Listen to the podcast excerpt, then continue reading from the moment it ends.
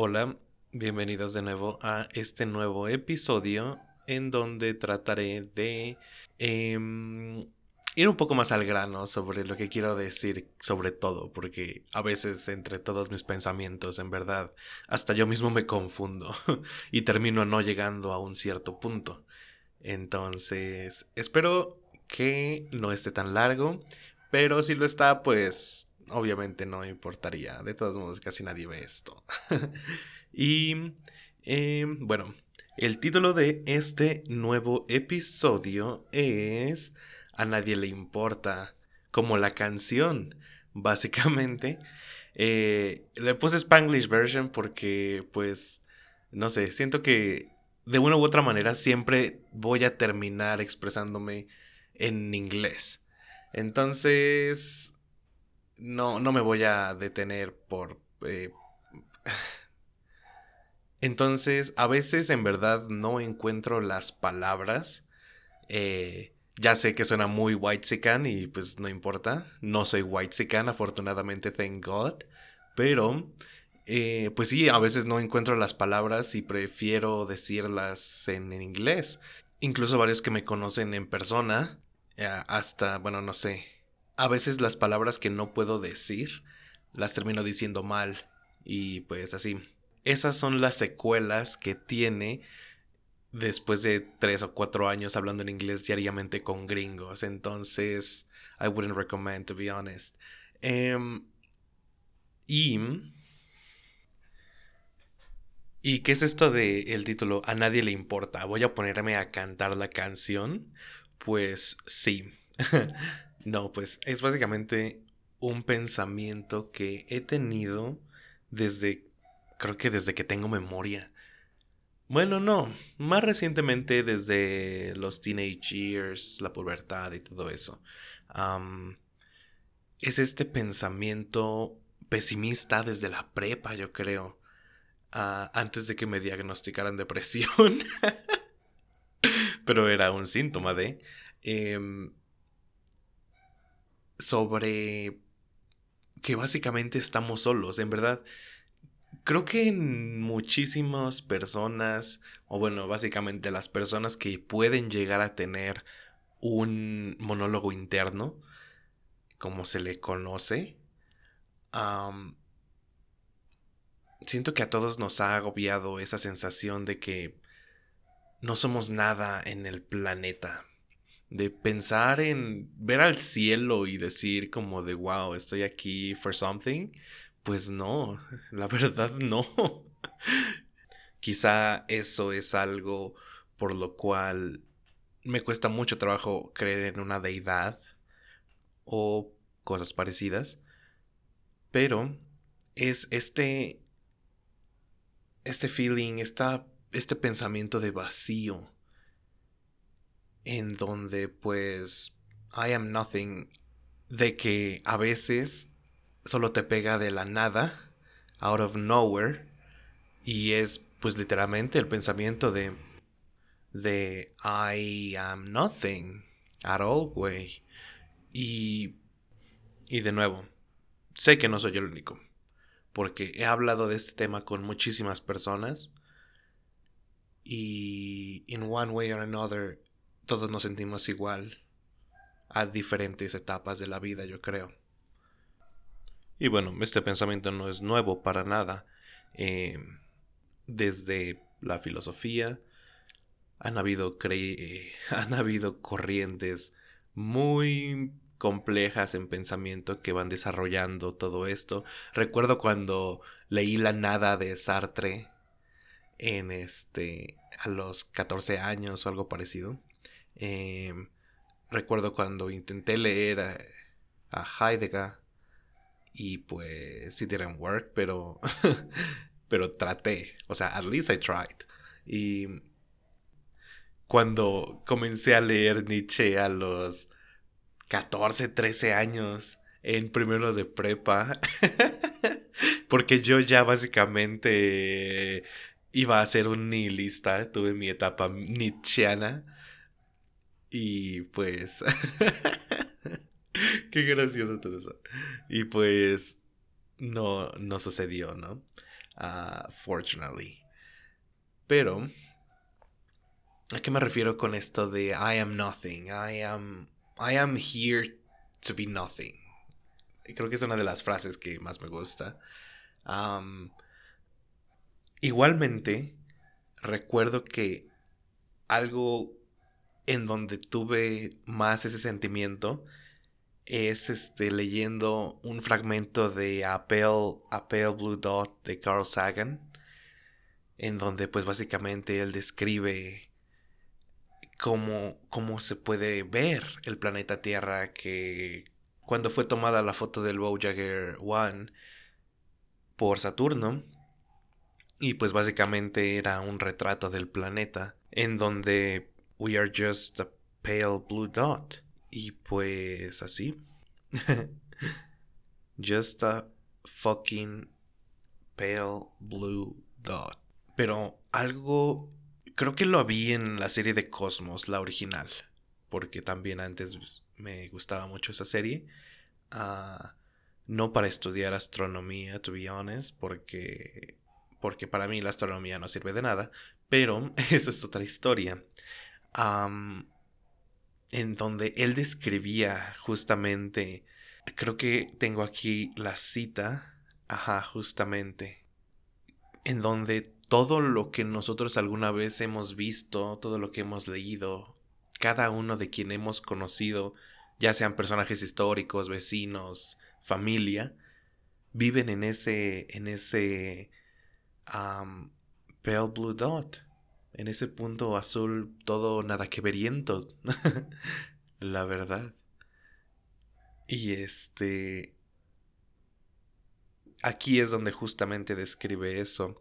Every hero and coward, every creator and destroyer of civilization, every king and peasant, every young couple in love, every mother and father, hopeful child, inventor and explorer, every teacher of morals, every corrupt politician, every superstar, every supreme leader, every saint and sinner in the history of our species live there, on a mote of dust suspended in a sunbeam. Y pues sí, básicamente.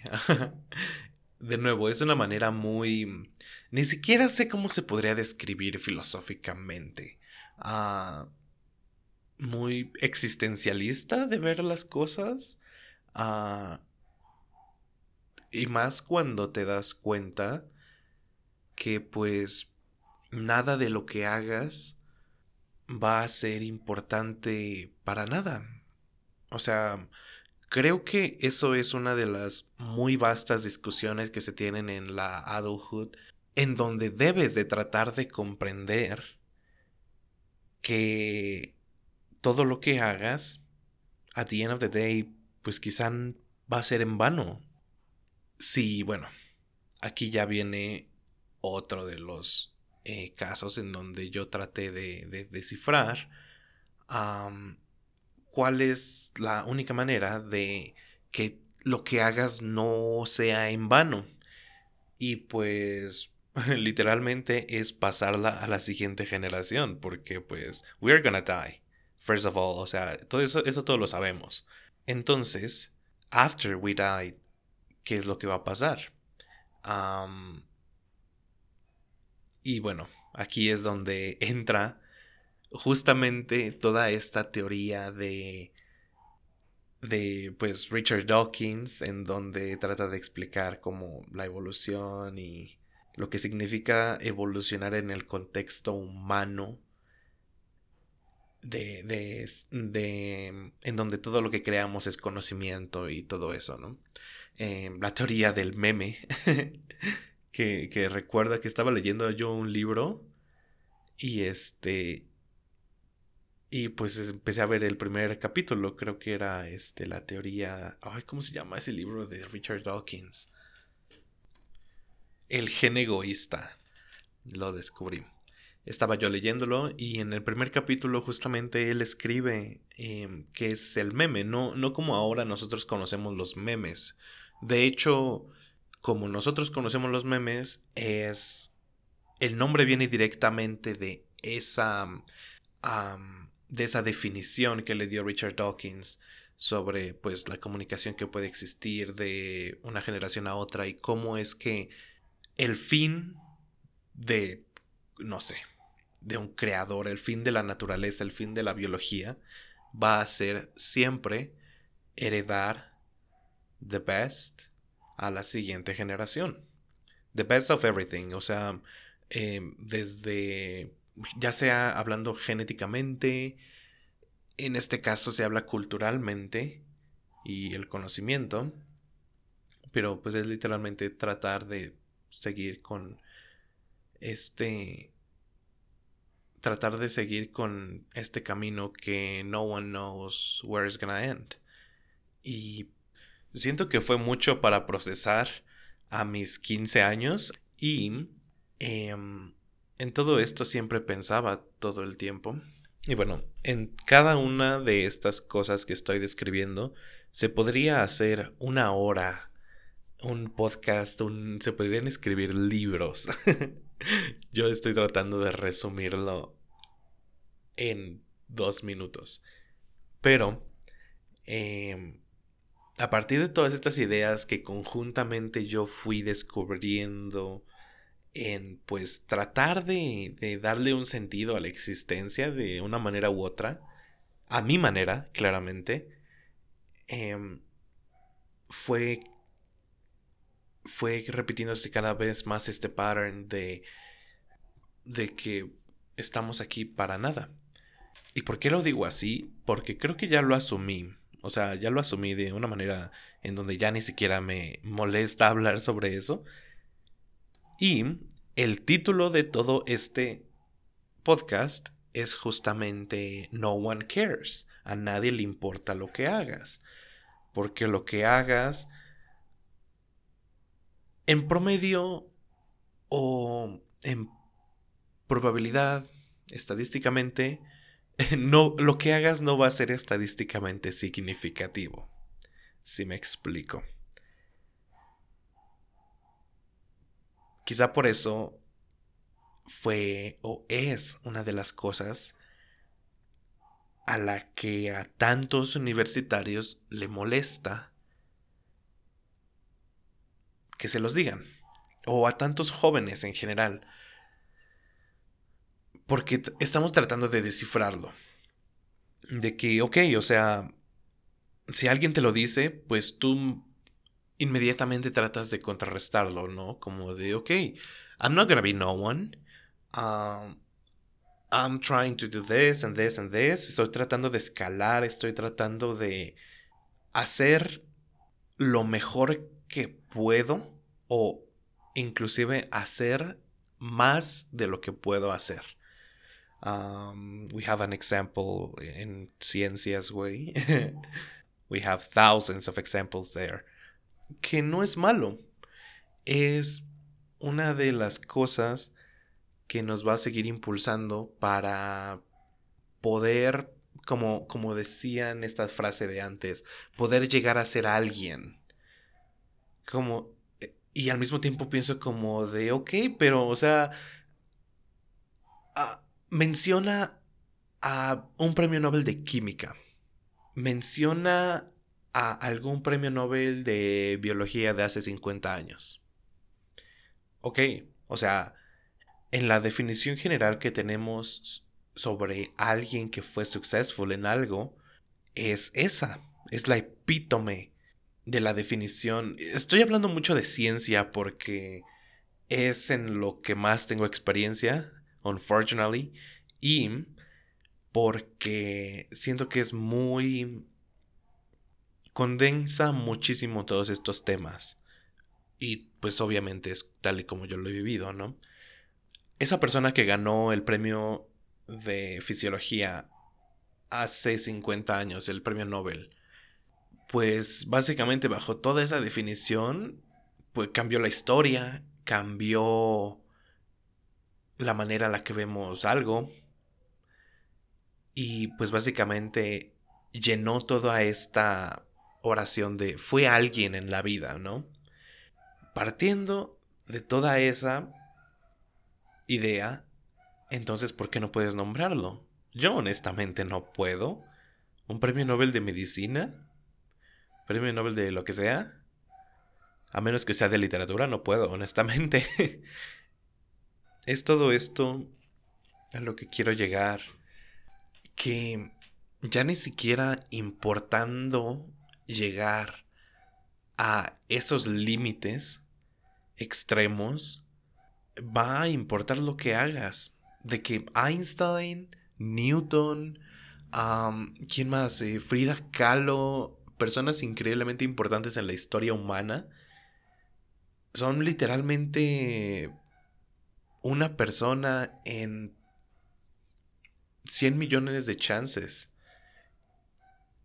En 100 millones de probabilidades que alguien así haya existido, pues existió y son ellos.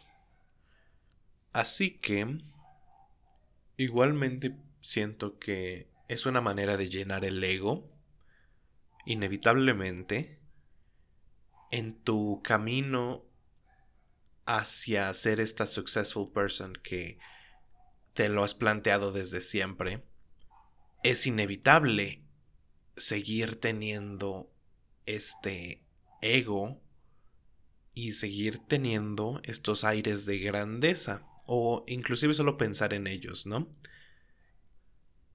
Pero, al mismo tiempo, siento yo que esto de ser adulto nos enseña que no matter how hard you try o cuánto lo hagas, puedes a lo mucho impactar a 3, 4, 10, 100 personas. Y bueno, a partir de todas estas ideas del gen egoísta de Richard Dawkins, van a pasar a la siguiente generación, maybe. Honestly, maybe. No one knows. Después de eso, ¿qué? O sea, your name is gonna get buried in un libro y en eso se va a convertir tu legado más grande. En una cita, en una cita científica me refiero, en un libro, en un retrato, en algún cuadro que pintes, en alguna fotografía que tomes. Es a lo más que aspiramos. At the end of the day. Eh, así tal y como se escucha. Entonces, de nuevo, no, no es una manera pesimista de ver el mundo, sino lo veo más como... Sino yo quiero tratar de compararlo como... con la actitud que, podría, que podríamos tener. De... Pues imaginen estar todo triste de... Ah, no. Este, por más que me esfuerce en algo, nunca voy a ser alguien importante o a nadie le importa lo que haga. Todo triste, todo troste, tratando de pues contener las lágrimas. O, como yo quiero verlo, de que at, this moment yo no lo veo así, pero quiero llegar a ser eso. Literalmente alguien feliz, alguien sonriendo, alguien del otro lado del autobús que le da el sol, como el meme. Em, diciendo, wow, pues no one cares what I'm doing. Lo que estoy haciendo no, no va a servir de nada con una sonrisa de oreja a oreja. Y pues de una manera u otra es a donde yo quiero ver ciertas... Es lo que yo quiero para mí, quizá. Igualmente ya aquí empieza toda esta reflexión de este, lo estás haciendo para ti, estás haciendo esto porque es la felicidad para ti, el, no, es el, no es el resultado, sino es el camino. Todo este tipo de reflexiones simples que pues sí, te ayudarán a sobrellevarlo. Y pues todo esto es tal y como yo lo veo ahora. De nuevo, hago todos estos videos para mí y para poder recordarlos en un futuro. Así que eso es todo. Muchas gracias y nos vemos en el siguiente podcast. Ah, por cierto, hoy es 5 de octubre. ya pasó el 2 de octubre, así que hopefully you did something.